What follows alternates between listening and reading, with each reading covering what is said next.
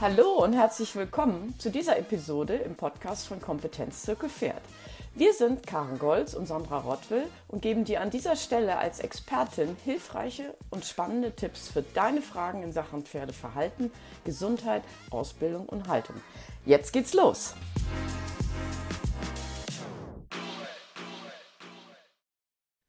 Heute sprechen wir wieder mal über ein recht komplexes und zuweilen kniffliges Thema. Wurmkuren Kuren für das Pferd. Zusammen mit der Tierärztin Kerstin Wichelhaus beleuchten wir Verdächtige und Täter im Krimi um die Würmer. Und davon gibt es viele. Am Ende der Folge weißt du dann Bescheid, das heißt, du kennst den Unterschied zwischen der Routineentwurmung und der selektiven Entwurmung und weißt, was du wie wann machen musst. Und du erfährst, wie du dein Pferd sogar präventiv vor Verwurmung schützen kannst. Fangen wir direkt an. Hallo Kerstin. Hallo Karin, ich freue mich wieder hier zu sein. Ja, ich glaube, wir brauchen dich nicht vorstellen, du bist ja schon ein alter Hase hier in diesem Podcast.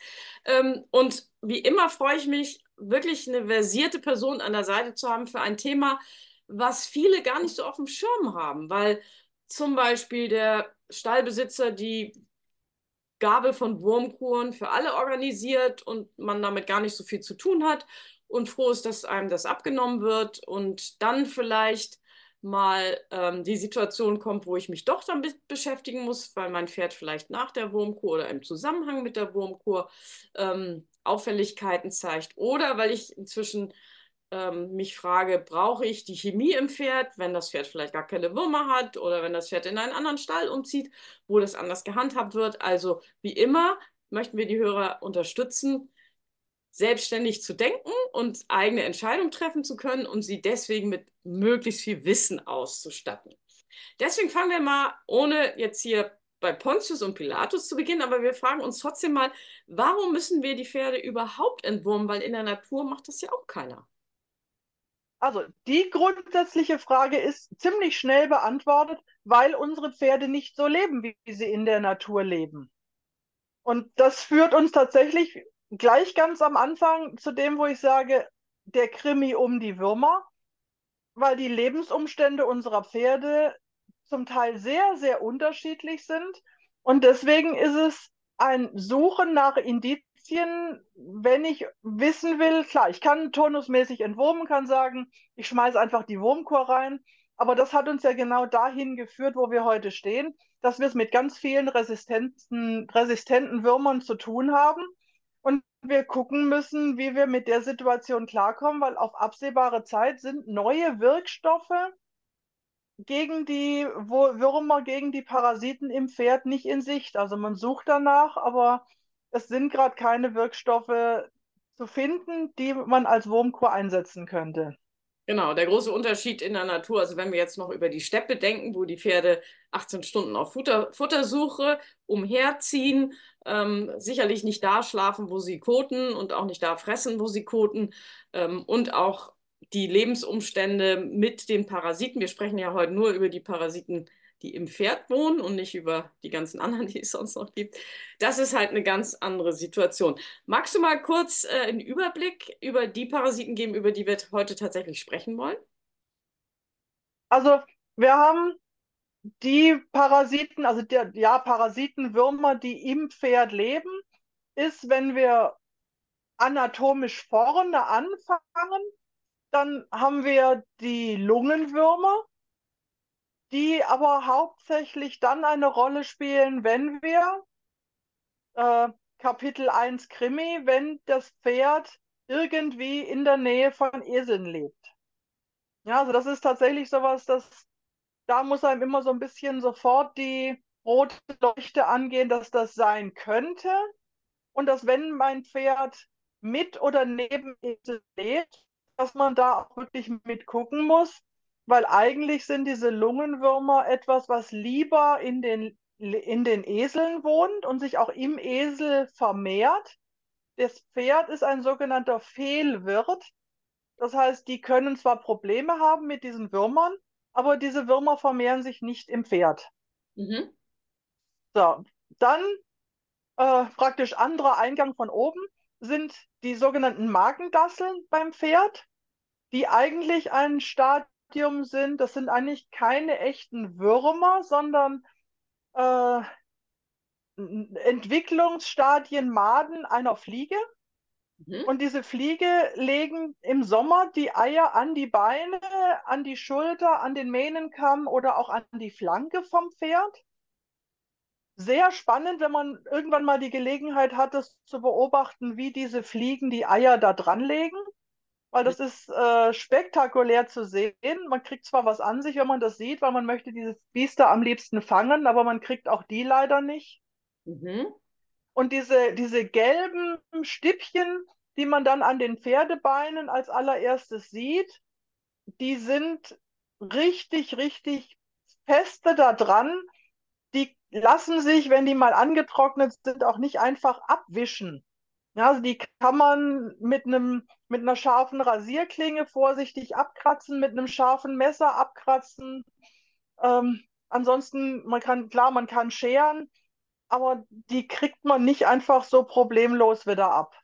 Mhm. Okay. Die sind richtig fies fest da dran. Und die Wahrscheinlichkeit, dass man irgendwelche übersieht oder das Pferd eben doch schon mal welche, weil es sich am Bein kratzt oder weil die gegenseitig Fellpflege kraulen, die sich dann am Nachbarpferd anstecken auf dem Tempel. Also ich würde mich nie drauf verlassen. Ich habe ja alle abgekratzt, mein Pferd kann sich da keine von geholt haben da würde ich mich nicht, das wäre mir zu unsicher. Und mit Und diese Waschlösung geht das nicht. Nee, die, die sind so eingekapselt. Also das wäre mir alles irgendwo zu unsicher, wenn ich sehe, dass die da irgendwelche Eiablagen an den Beinen hatten, dann weiß man sowieso automatisch, ich muss im Dezember einmal gegen die Magendasseln entwurmen. Ja, okay. Und das sind dann praktisch die, die Maden dieser Fliege, die über diese Eier in den Magen kommen, sich an der Magenwand anheften und von da aus ihre weitere Entwicklung gehen. Die bohren sich dann irgendwann im Februar durch die Magenwand und wandern dann lustig durch den Körper. Also das braucht dann kein Mensch. Und die kriegt man halt, deswegen ist diese Weihnachtswurmkur dann so wichtig, dass man dieses Entwicklungsstadium praktisch nur bekämpfen kann, wenn es im Magen ist. Und das ist sie Dezember bis irgendwie Januar. Okay. Okay. Mhm. Das ist die sogenannte Nikolauswurmkur, ne? Für alle, die. Das ist diese Nikolauswurmkur. Ich sage auch immer, das ist die, die packt ihr eurem Pferd in den Adventskalender. Mhm. Weil irgendwann so zwischen Nikolaus und Weihnachten macht man dann das Türchen auf mit der, mit der Wurmkur drin und dann darf, äh, darf man sich der Situation nähern, seinem Pferd dann eine nette Wurmkur zu verabreichen. Aber das hat doch mit der Frostperiode zu tun, oder? Liege ich da falsch? Ja, aber eigentlich, ähm, ich muss immer sagen, Dezember ist einfach, man muss nicht warten, wenn's, bis es den ersten Frost gibt, weil wenn wir mal einen milden Winter haben und es keinen Frost gibt, entwickeln sich die ja trotzdem. Also die haben kein Außenthermometer, diese, diese Tiere die entwickeln sich nicht erst, wenn es draußen einmal gefroren hat. Okay, aber das heißt, ich kann auch im Januar oder Februar noch die heftige Wurmkur geben und erreicht die dann trotzdem noch im Magen. Genau, also aber je länger ich natürlich warte, also am Anfang sind diese Maden klein im Magen und die werden natürlich, bis sie dann durch die Magenwand durchschlüpfen, werden sie sukzessive immer größer. Mhm. Und je größer so eine Made ist, umso mehr Wirkstoff braucht sie natürlich auch, um letzten Endes dann davon kaputt zu gehen. Mhm. Und deswegen sage ich immer, also ich würde es nicht zu lange rauszögern und wenn ich eben dann doch mal zu spät dran bin, dann sind vielleicht doch schon mal, und wenn es nur ein paar sind, die dann schon ausgewandert sind.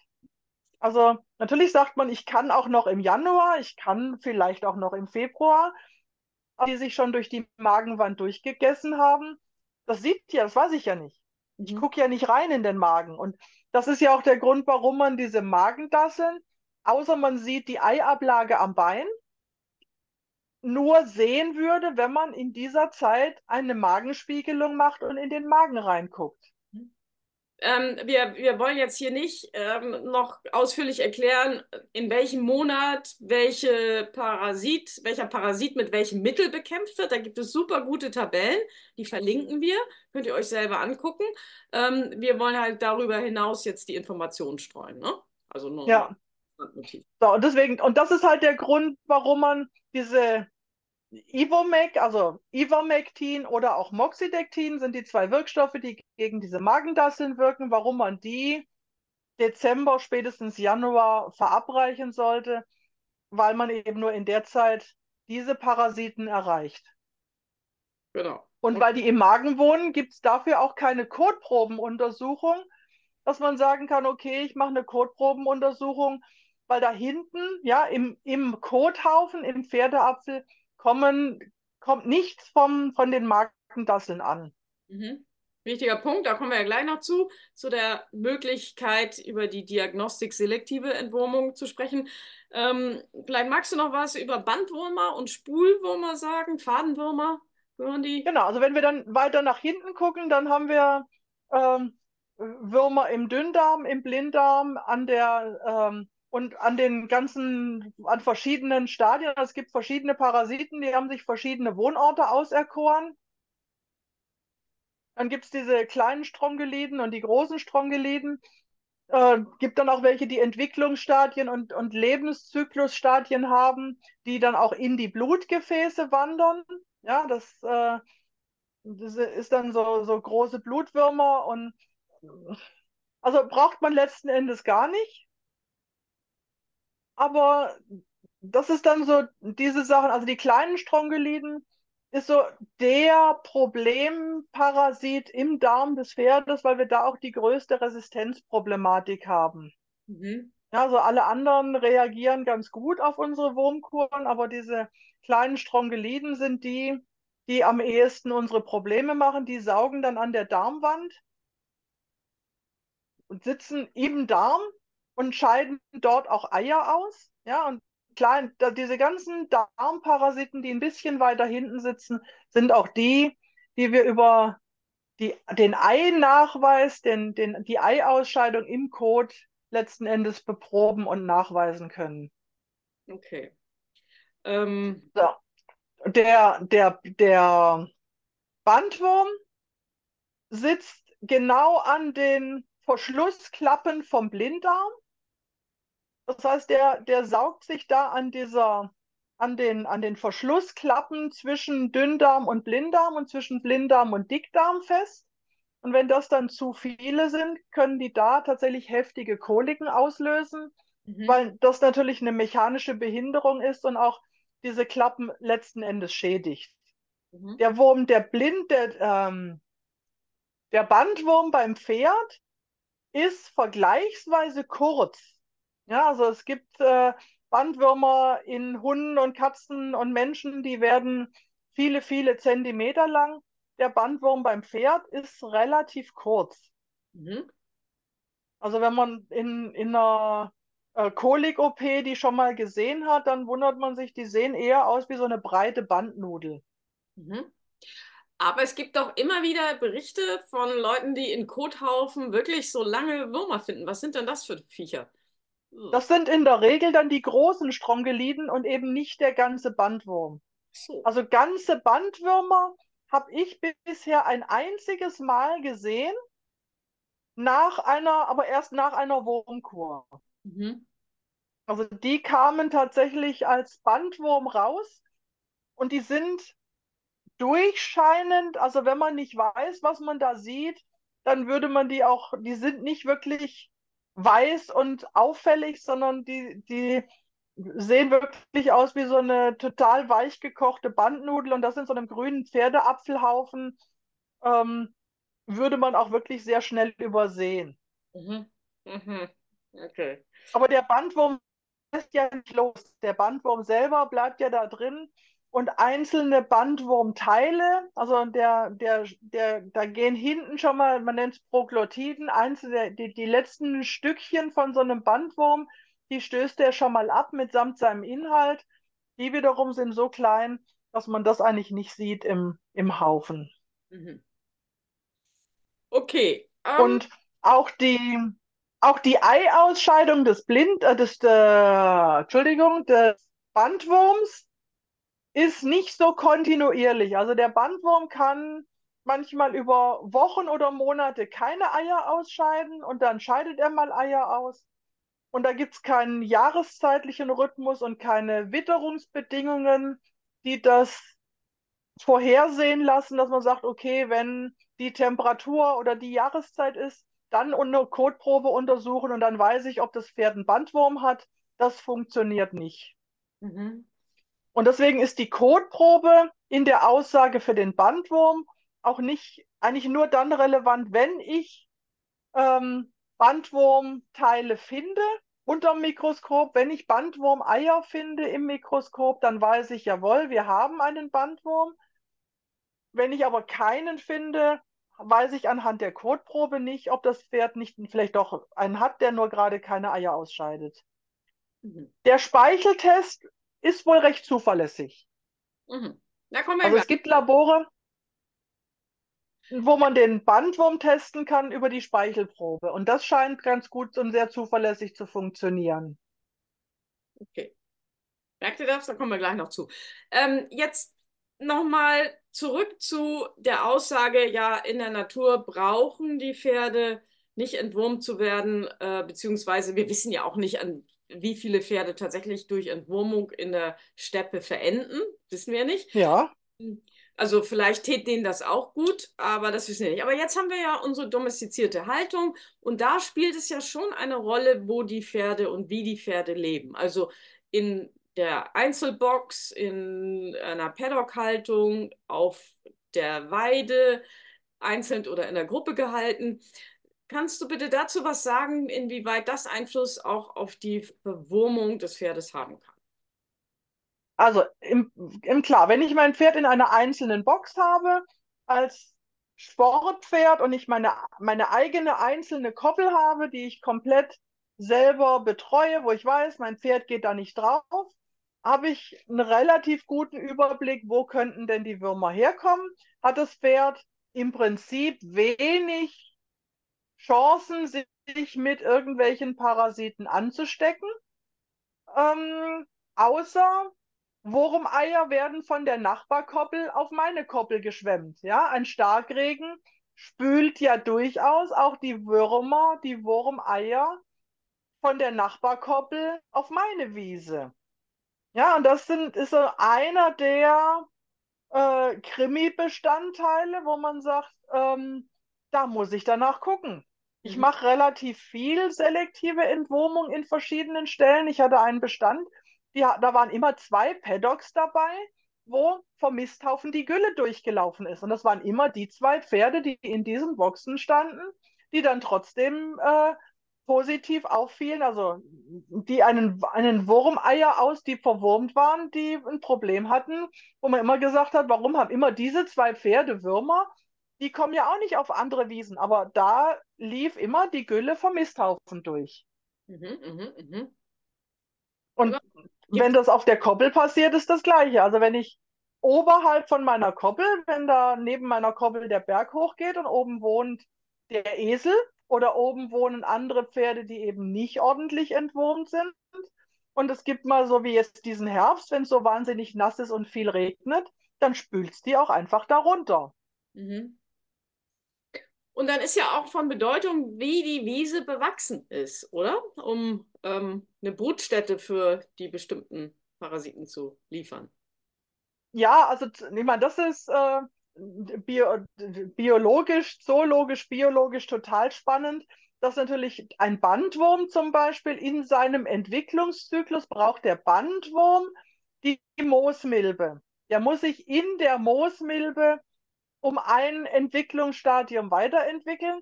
Das heißt, der braucht eine Wiese, wo es Moosmilben gibt, sonst nützt das überhaupt nichts, dann kann der seine Eier ausscheiden, wo immer er will. Die Entwicklung würde einfach nicht weitergehen, weil diese Moosmilbe da nicht ist. Mhm. Unter den Rindern, die Pferde, seit es nicht mehr so viele Rinderhaltungen im Freien gibt, ist das seltener geworden. Der Leberegel braucht zum Beispiel eine Ameise und eine Schlammschnecke. Mhm. Also der Zyklus ist so spektakulär, dass man sich immer fragt, warum ist der nicht ausgestorben? Weil der so komplex ist, dass, die, dass das am Ende müsste das Pferd eine Ameise essen, die sich an einem Grashalm festgebissen hat, weil, sie, weil die Ameise verhaltensgestört wird. Okay, also wir halten fest, äh, ähm, dass hier Weidemanagement auch eine Rolle spielt, was die Verwurmung der Pferde betrifft. ja, dann, das spielt halt eine Rolle, was habe ich für eine Weidehygiene? Ja, also mein Stallbetreiber, wenn ich wenn es denn nicht selber mache oder wenn ich es selber mache, wird abgeäpfelt. Wer, wie, wie funktioniert der Weidewechsel? Ja, also wird, wird vorher entwurmt, wird währenddessen entwurmt. Ja, in welcher Reihenfolge gehen die auf welche Wiese? Auch da haben wir das mit dem, äh, die Eier werden abgeschwemmt. Ja, wenn ich meine Weiden von Hang oben nach Hang unten über den Sommer abweide, dann schwemmt es mir natürlich vom, vom Frühjahr über den Sommer bis zum Herbst von oben nach unten immer meine verwurmten Äppelhaufen nach unten. Wenn ich meine, meine Koppeln am Hang habe und ich von unten nach oben, ja, ich habe im Mai die Koppel ganz unten und gehe Schritt für Schritt über das Jahr verteilt nach oben, wäre das sinnvoller. Meistens habe ich aber das Problem, dass es im Mai noch so nass ist, dass alle sagen, ah, die Koppel ganz oben ist aber heute trockener. Fangen wir doch oben an. Mhm, mhm. Ja, jetzt werden wahrscheinlich viele, die im Einstellerbetrieb sind, die jetzt sagen, lieber Stallbesitzer, ich habe da mal eine Idee. Ähm, vielleicht stoßen die auf Gehör. Ne? Man kann ja auch mal Sachen. Und manchmal, manchmal kann es so einfach sein. Natürlich weiß ich auch, dass das manchmal nicht geht, manche Stallbetreiber da keinen Wert drauf legen. Wenn es wie in manchen Stellen so ist, äh, jeder seine Koppel hat und für sein Stückchen Wiese verantwortlich ist, dann kriegt man das manchmal in der Stallgemeinschaft halt nicht kommuniziert, dass man da an einem Strang ziehen sollte. Das weiß ich alles auch. Und man sollte sich da auch nicht unbedingt mit jemandem anlegen. Man kann aufklären, man kann drüber reden. Und manchmal sind Sachen, die man, wo man nur drüber nachdenken müsste, die aber problemlos umzusetzen sind. Mhm. Und auf der anderen Seite, wenn ich das alles gar nicht beachte, dann kann ich auch alle zwei Monate entwurmen und habe mein Pferd immer noch nicht wurmfrei, weil es sich immer wieder, immer wieder, immer wieder mit neuen Würmern infiziert. Und dann kann ich permanent irgendeine chemische Keule verabreichen und fördere Resistenzen, weil ich erreiche ja mit so einer Wurmkur auch nie alle, alle, alle Würmer in so einem Pferd. Und jeder Wurm, der durch die Wurmkur nicht abstirbt im Pferd, hat die Chance, daraus eine Resistenz zu entwickeln und die an seine Nachkommen weiterzugeben. Mhm. Okay. Ähm, Stichwort Wechselweidung. Also ich stand mal in einem Stall, der hatte im Sommer über Platz für Rinder und die Weiden haben immer alterniert mit der Rinderhaltung und das war eigentlich ein gutes Konzept, weil die Rinder da fressen, wo die Pferde ihre Geilstellen haben und andersrum. Was sagst du dazu? Also bis auf jetzt bei den Rindern zum Beispiel das Thema mit den Leberegeln, wo man dann einfach gucken muss, habe ich nasse Stellen, habe ich ein Problem, aber ich weiß da von den parasitologischen Untersuchungsstellen, dass tatsächlich das Leberegelproblem, weil auch die Rinderbestände gut entwurmt werden inzwischen, nicht, also gibt es, kommt vor, aber das ist kein Riesenproblem mit dem Leberegel. Mhm. Ansonsten ist das natürlich eine, eine sehr schöne Sache, wenn ich diese Wechselbeweidung habe.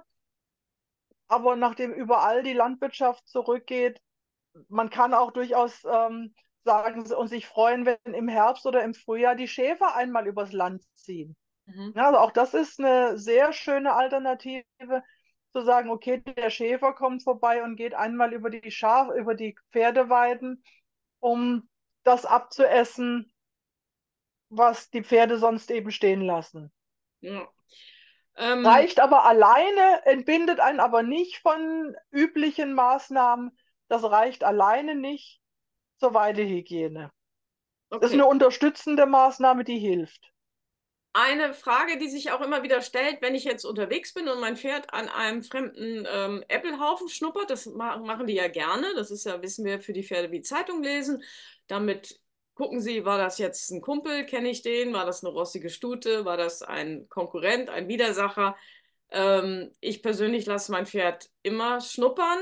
Ist das jetzt keine gute Idee? Habe ich damit ein Risiko geschaffen. Ähm, was sagst du dazu? Also grundsätzlich, das dran schnuppern ist nicht, ist überhaupt kein Problem, weil weder die Würmer noch die Eier können hüpfen. Mhm. Ja, und nur weil das Pferd daran riecht, macht das nicht das Problem.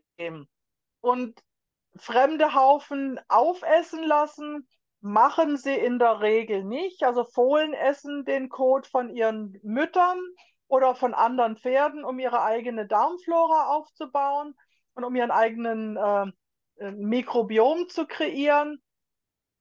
Aber ansonsten essen Pferde das eher selten. Es gibt manchmal Mineralmängel, es gibt durchaus mal vereinzelt Pferde, die das tun, aber selten eigentlich dann unter dem Reiter. Das machen die eher dann mal irgendwo auf der Koppel. Mhm. Also wenn ich mal sehe, dass mein Pferd Kot von anderen Pferden aktiv isst, dann mit Sicherheit deswegen, weil der damit sein eigenes Darmmikrobiom irgendwie ausgleichen will aber ist grundsätzlich ja auch, auch, gar nicht schlimm. Ist es ja auch ein guter Hinweis. Also wenn ich die Pferde ähm, das äh, machen lasse, dann gibt mir das schon ein Zeichen, ob ich vielleicht auf die Mineralisierung oder ähm, Spuren. Ja. So, ich würde es auch nicht wirklich massiv versuchen zu unterbinden. Ich würde halt gucken, dass wenn das Pferd damit sich versucht, selber zu helfen, es bitteschön Kothaufen ist von Pferden, die eben entwurmt sind. Und nicht von Pferden, von denen ich das nicht weiß oder von Pferden, wo ich sogar weiß, oh Gott, von dem bitte nicht. Ja.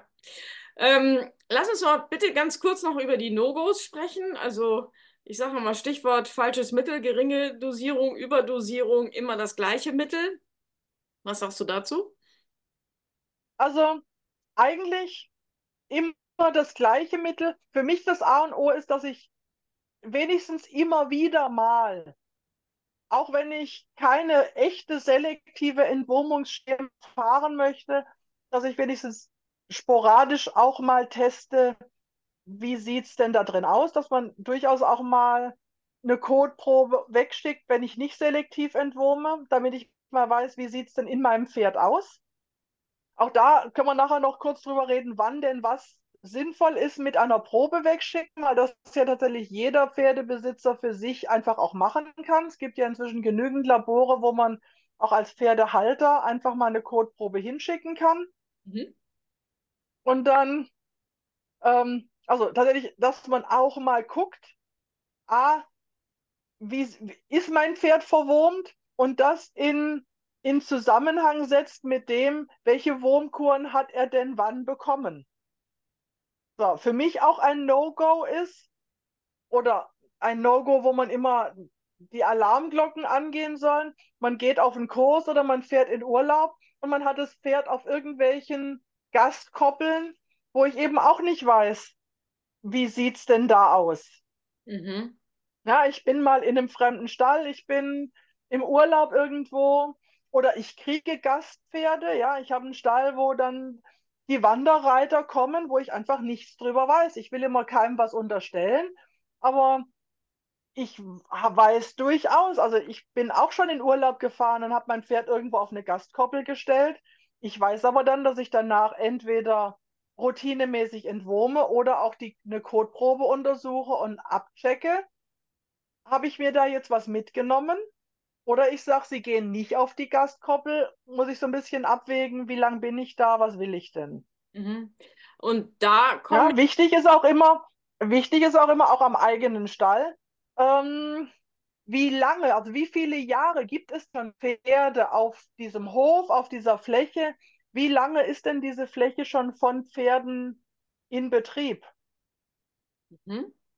Weil natürlich immer auch auch wenn ich abäpfel, auch wenn ich äh, mulche, kleinere Reste bleiben ja immer. Mhm. Und auch ein ganz wichtiger Punkt ist ja, ähm, also jetzt, wo du gerade das ansprichst mit Urlaub oder Gastpferde, ähm, dann fragst du, sind die Pferde entwurmt und bekommst die Antwort ja, turnusmäßig und so. Ähm, du weißt aber noch nicht wie und von wem. Und da nochmal der ganz wichtige Hinweis, nur weil irgendjemand die Spritze in das Maul des Pferdes gesteckt hat, heißt es noch nicht, dass die Dosierung in der richtigen Menge tatsächlich erfolgt ist, weil viele wissen gar nicht, wie viel ihr Pferd wiegt.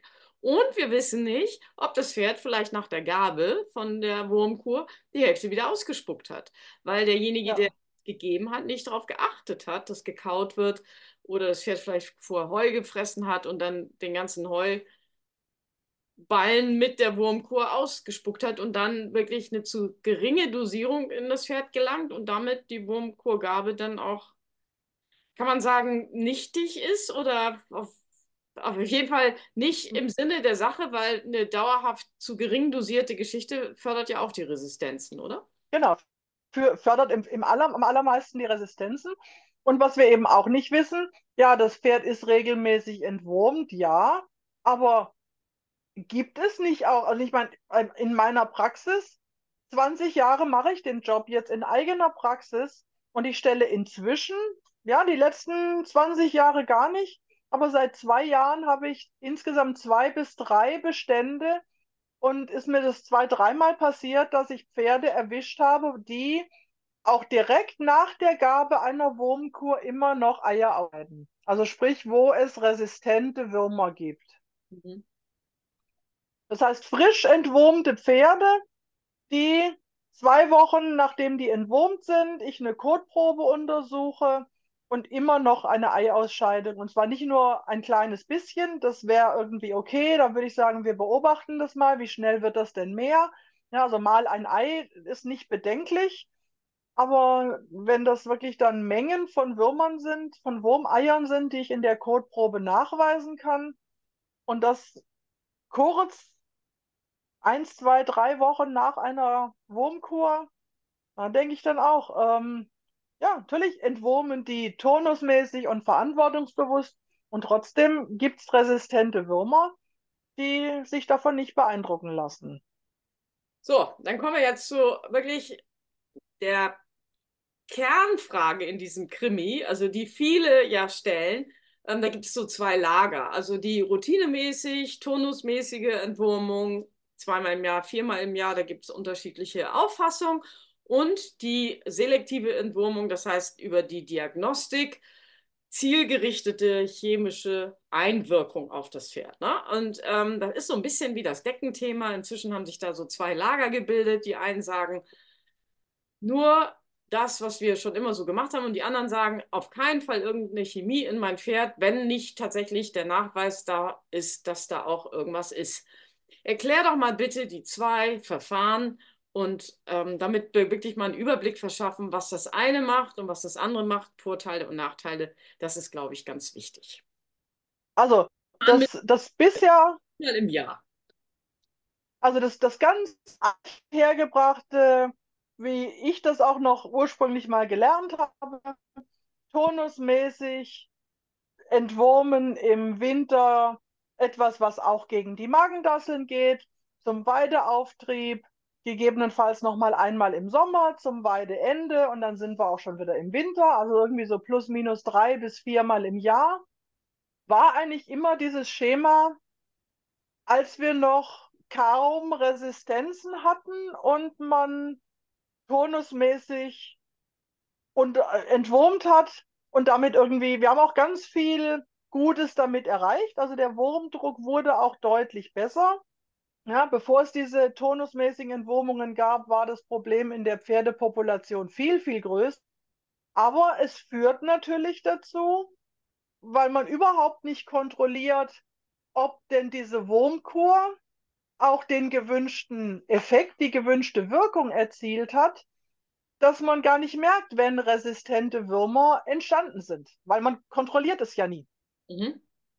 Das heißt, es fiel immer erst auf, dass wir resistente Würmer haben, wenn es so viele waren, dass wir ein Gesundheitsproblem am Pferd festgestellt haben. Ja, dass die halt nach der Wurmkur trotzdem nicht besser aussahen, dass es immer noch Würmer ausgeschieden haben, dass das alles immer wieder kam.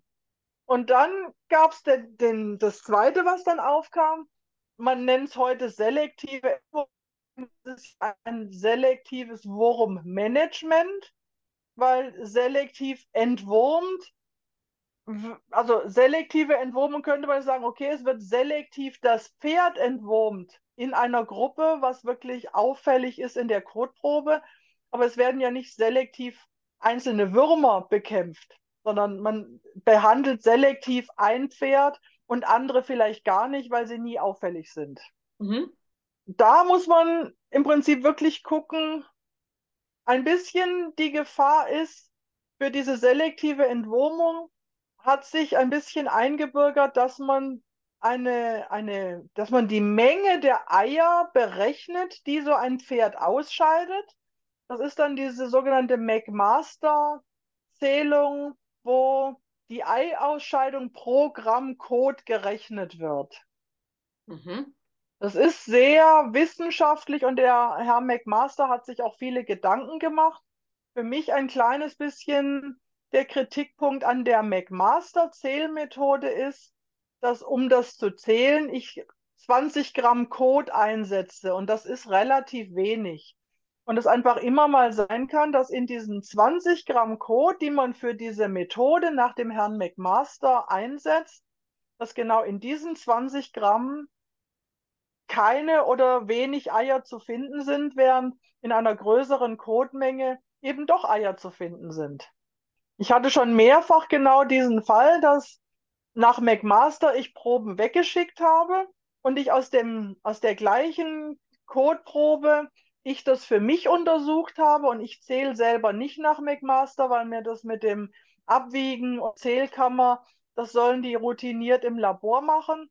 Ich untersuche die Kotproben zu Hause nach einem, nach eben nicht einem Zählverfahren, sondern nach dem ganz normalen Untersuchungsverfahren unter Mikroskop, nehme dafür aber deutlich mehr Kot. Mhm. Und, hab, und pro, beprobe damit natürlich viel mehr Kotmenge, als das diese McMaster-Probe mitnimmt. Wie ist das, wenn ich jetzt äh, meine Kotprobe in ein Labor schicke? Arbeiten die immer nach der McMaster-Methode? Nein, das kann, ich an, das kann ich angeben. Also ich kann, und das eigentlich das Schöne ist, dass die ganz normale Standard, sogenannte Flotationsprobe, die man dann ansetzt, wo man sagt, okay, der Code wird aufgeschwemmt mit einer Testlösung, die Eier treiben dann nach oben und schwimmen an der, naja, sagen wir, Wasseroberfläche, also an der Oberfläche der Testlösung.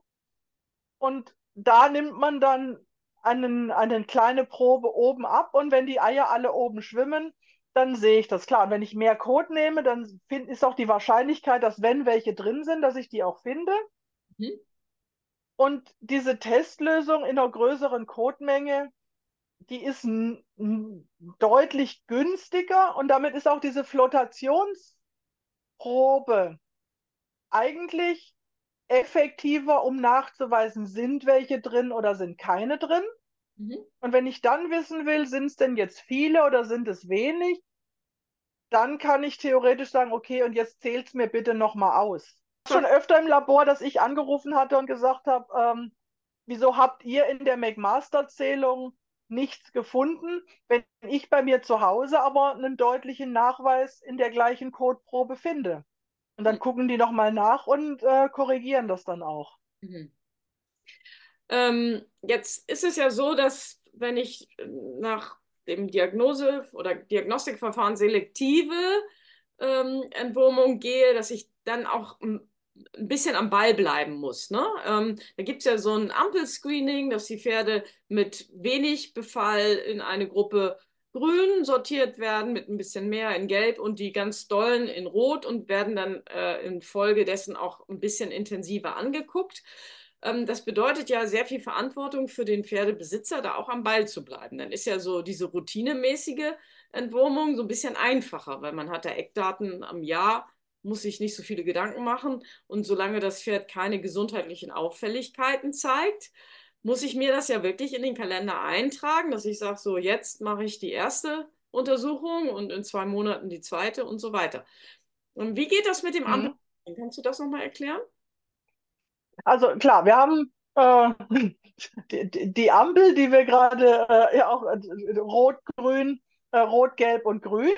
Ja, ich weiß. Ähm, so, wenn, und zwar, die, also die Pferde werden nur auf dem Plan in Gruppen eingeteilt, nicht real in Pferdegruppen. Ja, also man macht nicht, man würfelt nicht die, die Koppelpartner nachher durcheinander, um die nach Ampelfarbe zu sortieren. Ja, also es ist wirklich nur der Befund wird äh, einkategorisiert. Klar, wenn ich mein, wenn, wenn ich keine, wenn ich ein Pferd habe und es gibt Pferde, die kann ich auf die letzte verwurmte Koppel stellen. Die können essen, was sie wollen. Die Würmer einfach nicht rein. Ja, da, da wachsen keine Würmer in dem Darm, da fühlen sich die Würmer nicht wohl. Ähm, die haben nie einen Kotproben, die haben nie einen Einnachweis in der Kotprobe.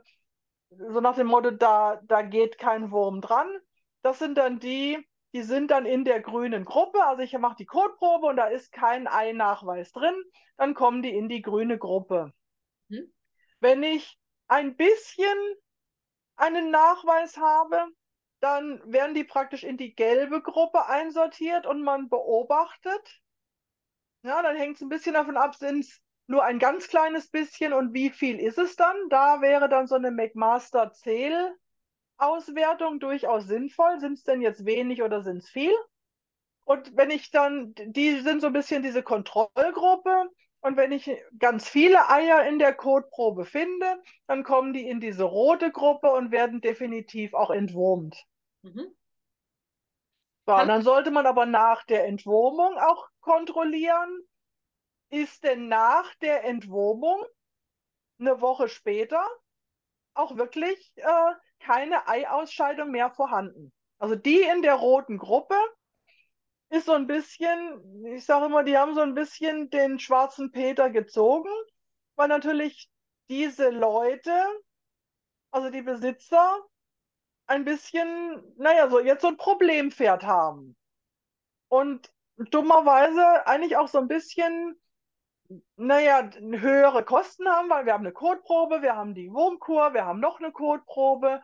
Und je nachdem, was dann dabei rauskommt, muss man vielleicht dann nochmal entwurmen und noch weiter beproben.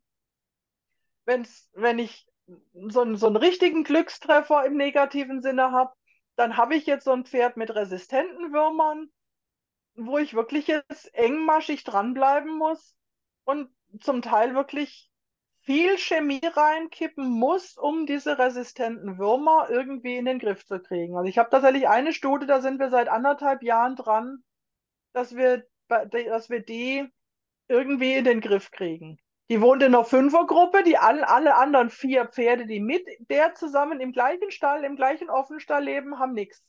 Also es ist wirklich nur diese Studern, obwohl die immer wieder, wir wissen, resistente Wurmeier ausscheidet, sind die anderen vier Pferde davon nicht betroffen. Also man muss jetzt auch nicht die Panik haben, oh Gott, mein Pferd steht mit diesem Pferd, das resistente Würmer hat, zusammen in einem Stall. Äh, so dieses, äh, wir grenzen jetzt ein Pferd aus, ist auch jetzt nicht notwendig eine ordentliche Hygiene und ordentliches Abäpfeln und dann können die Pferde trotzdem zusammen wohnen bleiben. Man sollte aber alles dran setzen, dieses eine Pferd, man nennt es zu sanieren, das irgendwie in den Griff zu kriegen, dass man diese Ausscheidung dieser resistenten Wurmeier irgendwann tatsächlich wegkriegt. Jetzt hast du gerade schon gesagt, das hat jetzt so ein bisschen den schwarzen Peter, aber es ist ja besser, das zu wissen, als es nicht zu wissen. Ne?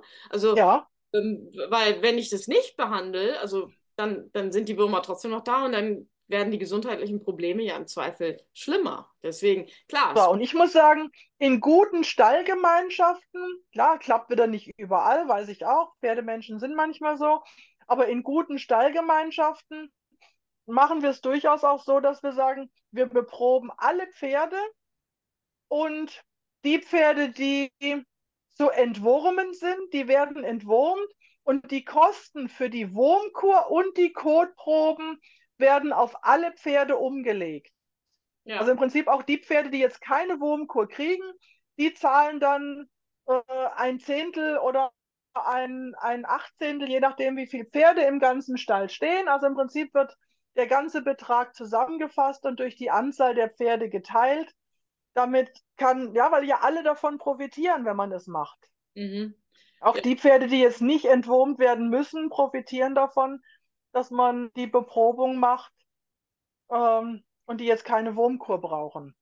Das heißt, also wenn ich jetzt äh, eine regelmäßige, also wenn ich mich dafür entscheide, regelmäßig Proben einzusenden, und mein Pferd ist so einer, der im grünen Bereich ist. Kann es sein, dass ich dann komplett auf die Chemie verzichten kann? Oder würdest du sagen, na, so ein bisschen Grundrauschen im Körper braucht es trotzdem, einmal durchputzen, sonst haben wir eine zu große Unsicherheit.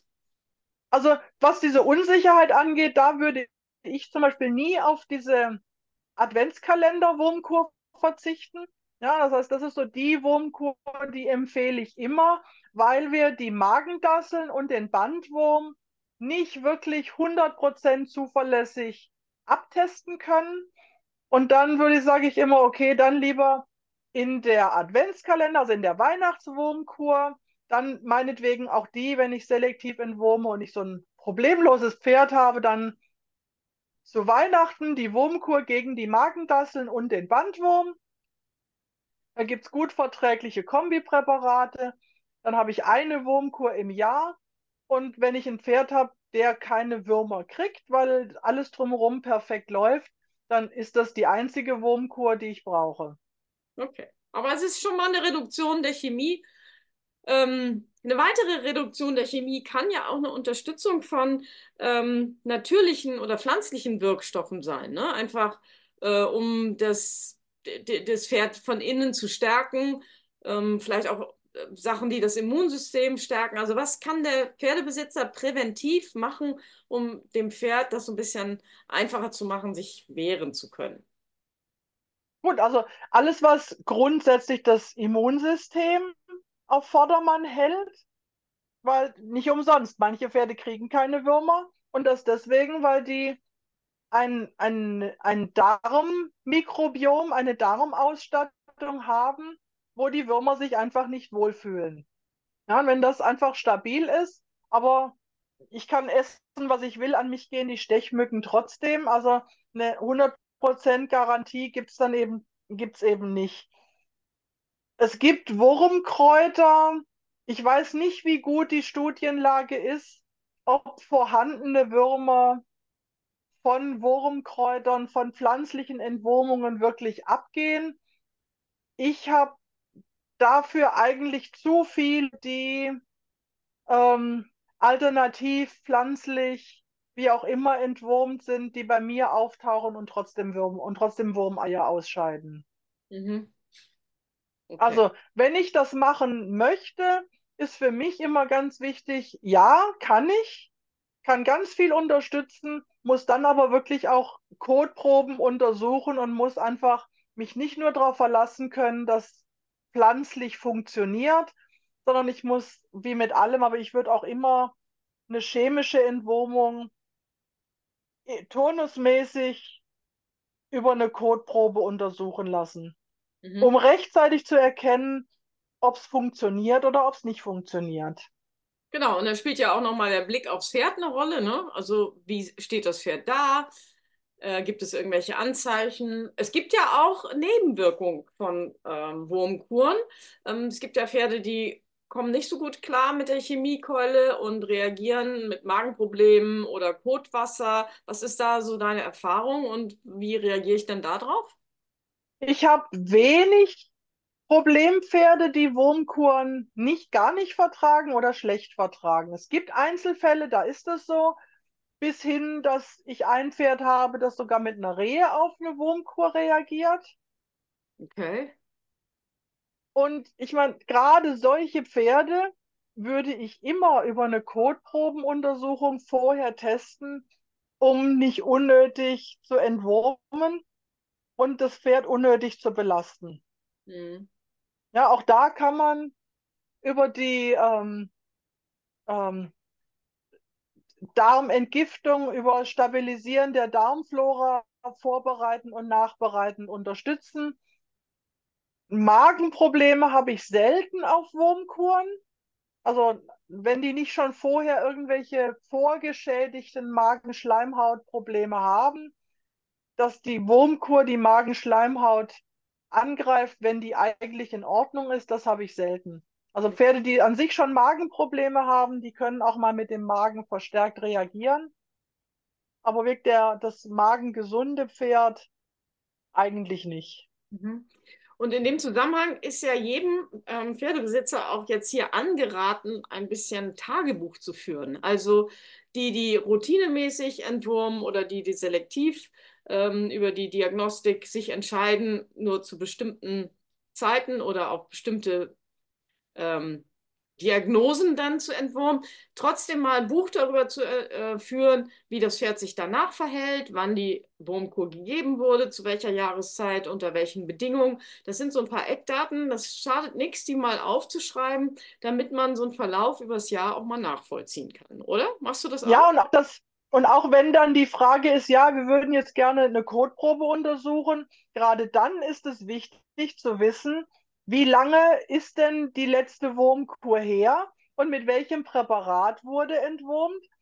Weil davon hängt es ab, mache ich jetzt oder in einer Woche oder in drei Wochen oder vielleicht auch erst in drei Monaten die Kotprobe. Es gibt, wenn ich die, ähm, wenn ich den Wirkstoff Moxidectin angucke, der über einen sehr langen Zeitraum die Eiausscheidung bremst bis hin zu verhindert. Das heißt, das Pferd wurde mit einem Wirkstoff entwurmt, scheidet erstmal ganz lange, aber keiner kann genau sagen, wie lange, keine Wurmeier aus, hat aber trotzdem noch Würmer, die aber gerade einfach keine Wurmeier produzieren. Mhm. An irgendeinem schönen sonnigen Tag sagt der Wurm, okay, jetzt scheide ich wieder Eier aus das sehe ich aber ja nicht. Mhm, ja. Das heißt, ich muss so ein bisschen wissen, ja, auch das hatte ich und auch dieses Pferd hatte dummerweise resistente Würmer, kam in den Stall, ist frisch entwurmt, ja, wir haben alles gemacht, Pferd ist entwurmt, genau mit diesem Wirkstoff. Und im Herbst erst haben wir wieder Kotproben untersucht, weil es war ja alles in Ordnung, Pferd war ja entwurmt. Stellten wir fest, dass genau dieses Pferd massiv Wurmeier ausscheidet. Ja, der war den ganzen Sommer auf der Koppel. Keiner weiß, wie viele Eier seit wann auf welchen Koppeln der jetzt Wurmeier ausgeschieden hat. Mhm. Ja, die haben jetzt den, den netten Auftrag von mir, die müssen halt jetzt im Frühjahr die ganzen Wiesen einmal mit Kalkstickstoff behandeln, damit die das, was der ausgeschieden hat, an nachweislich resistenten Würmern, dass man das auf der Weide dann wieder bekämpft. Mhm macht A Kosten, macht Arbeit. In dem Stall wird es jetzt tatsächlich gemacht, aber ähm, Kalkstickstoff belastet auch im negativen Sinne das Bodenleben meiner Weide. Also ich versuche auch das tunlichst zu, zu minimieren mit dem Kalkstickstoff, mhm. weil das sowohl die Wurmkur selber, ja, darf man auch immer nicht vergessen, auch das, die Wurmkur wird vom Pferd ja nicht verdunstet es kommen ja chemische Reste auch hinterher im Äppelhaufen wieder an. Es ist ja auch ein Umweltthema mit dem ständig und viel und immer entwurmen. Ja, auch, auch zum Beispiel, wenn ich jetzt ja. meinen Hund habe, ja, es gibt Hunde, die haben einen, äh, einen Gendefekt, die vertragen verschiedene Wirkstoffe überhaupt nicht. Und das sind genau die Wirkstoffe, die in den Wurmkuren drin sind. Ja, also wenn ich so einen MDR1-defekten Hund habe und der in mein, ich den mit in den Stall nehme und die haben gerade mit Ivomec entwurmt, dann hat der Hund hinterher ein Problem, wenn der davon isst. Mhm. Ja, ja, darüber hat man ein bisschen Bewusstsein dafür gewonnen. Eigentlich erst über die Hunde, dass man gesagt hat, ja. da kommt ja was raus. Ja. Gut, wir haben auch noch ein bisschen Bewusstsein für die Wurmkur gewonnen, nachdem hier der Herr Kickel von der FPÖ in Österreich gesagt hat, man soll Ivermectin nehmen, damit man kein Corona kriegt. Danach waren mhm. hier alle Wurmkuren ausverkauft, äh, vor zwei Jahren oder anderthalb Jahren, aber das nur am Ja, ich hatte tatsächlich in der Zeit auch zwei Anfragen von, von Menschen, die das gerne von mir gehabt hätten. Ja. Also das gab es tatsächlich, dass man glaubt es kaum. Ähm, und das war keine gute Idee, dass die Menschen, die haben dann auch tatsächlich relativ unangenehme Nebenwirkungen gehabt von, ich weiß nicht, in welcher Dosis sie diese Paste gefressen haben, aber keine gute Idee. Liebe Kinder, macht das nicht nach zu Hause, das wollen wir nicht. Nein, wenn Pferd draufsteht, sollte es auch nur Pferd essen. Genau. Jetzt habe ich eine abschließende Frage. Das ist jetzt auch wahrscheinlich so ein bisschen nice to have. Aber kann ich selber auch so ein bisschen mit der Hygiene am Pferd da was tun? Ich sage jetzt mal Stichwort den Po abwischen oder das Fell abwischen. Du hast es vorhin schon ganz gut erklärt. Ähm, bestimmte Eier, die sich absetzen, sind so fest verankert, dass du sie gar nicht abgewischt kriegst. Aber was ist mit der Rosette? Kann ich da ein bisschen Hygiene betreiben? Also, es gibt ja eine Wurmart, die nachts aus dem, die lebt im Dickdarm normalerweise und die Weibchen klettern nachts aus, aus dem Afterloch raus und legen ihre Eier um die Afterrosette in so gelben, klebrigen Schnüren und die fallen dann in die Einstreu. Ich sehe dann diese gelben Schnüre, wenn ich unter die Schweifrübe gucke und dann wischt man die natürlich ab, aber es fallen ja trotzdem welche in die Einstreu. Mhm. Also klar, man minimiert es, aber es gibt keine so guten Hygienemaßnahmen, die mich dann von einer Wurmkur oder einer Kotprobenuntersuchung wirklich unterbinden. Mhm. Ja, also diese, diese Afterrosette, die juckt dann. Natürlich wäscht man es ab, keine Frage. Aber ich weiß, ich muss letzten Endes entwurmen. Durch das Abwischen dieser Eier minimiere ich ein bisschen die Ausbreitung. Aber die Würmer klettern ja auch wieder rein ins Pferd. Also die, die Würmer, die diese Eier gelegt haben, das A legen nur die Weibchen die Eier, die Männer bleiben da innen drin hocken. Und die krabbeln auch wieder rein. Die Würmer selber fallen nicht ins Stroh. Wäre auch völlig egal, ob die ins Stroh fallen oder nicht, weil der Wurm, der im Pferd drin lebt, der krabbelt nicht ins nächste Pferd, sondern es entwickeln sich immer erst aus den Eiern über unterschiedliche Entwicklungsstadien hinterher, sogenannte infektiöse Stadien, die dann wieder im nächsten Pferd oder auch im gleichen Pferd zu einer neuen Infektion führen. Mhm. Das heißt, also wenn ich jetzt den Po von meinem Pferd sauber mache, dann lindere ich so ein bisschen den Juckreiz, der vielleicht entsteht durch diese Friemenschwänze, heißen die, glaube ich. Ähm, und mhm. ich so ein bisschen den Schweif. Aber für meine Wurmkurfrage habe ich da dann offensichtlich nicht so viel. Nein, also ich kann das ewig lang abwischen. Das, was im Pferd wohnt, ist davon völlig unbeeinflusst. Mhm. Es gab mal einen Kollegen, der hat Darmspülungen von Rektal propagiert. Ähm, auch das funktioniert nicht wirklich, weil der Darm ist einfach zu lang. Ich kann, ich kann die nicht rausspülen von hinten. Ja, ja. Ich habe gerade schon zum Schlusswort angesetzt, weil ich mich jetzt schon bedanken wollte für deine wirklich super guten, ausführlichen ähm, Indizien und Beweissuche im äh, Krimi um die äh, Pferdewürmer. Ähm, und ich glaube, die Zuschauer haben verstanden, dass das durchaus ein Thema ist, mit dem man sich beschäftigen sollte, auch wenn der Stallbetreiber einem das abnimmt. Ähm, wenn Sie darüber nachdenken, über die selektive Diagnostik, ähm, die Entwurmung laufen zu lassen, ist das durchaus ein Weg. Aber es bedeutet auch viel Eigeninitiative und dranbleiben und es bedeutet auch Tagebuch führen. Du hast das gerade sehr schön erklärt, weil die Gabe von den chemischen Mitteln auch einen Einfluss hat auf die Ergebnisse in der Laboruntersuchung. Und wenn ihr euch ein bisschen unsicher seid, hört die Folge gerne mehrfach. Wenn ihr Fragen habt, ruft uns an oder wendet euch direkt an die Kerstin. Die kann euch da sicherlich noch weiterführende Informationen geben. Für heute bedanke ich mich sehr und ähm, ich sag mal, wurmfrei oder wie man jetzt können wir mal uns ausdenken. Wurmfrei. Äh, in diesem Sinne, liebe Kerstin, vielen Dank und einen schönen Abend dir. Ja, ich wünsche euch auch einen schönen Abend. Danke, Karin. Wenn dir dieser Podcast gefallen hat, dann erzähl doch auch deinen Freunden davon. Und melde dich unbedingt zu unserem Newsletter an. Du bekommst zweimal in der Woche Post von uns mit richtig guten Inspirationen, um die Welt von deinem Pferd ein wenig besser zu machen.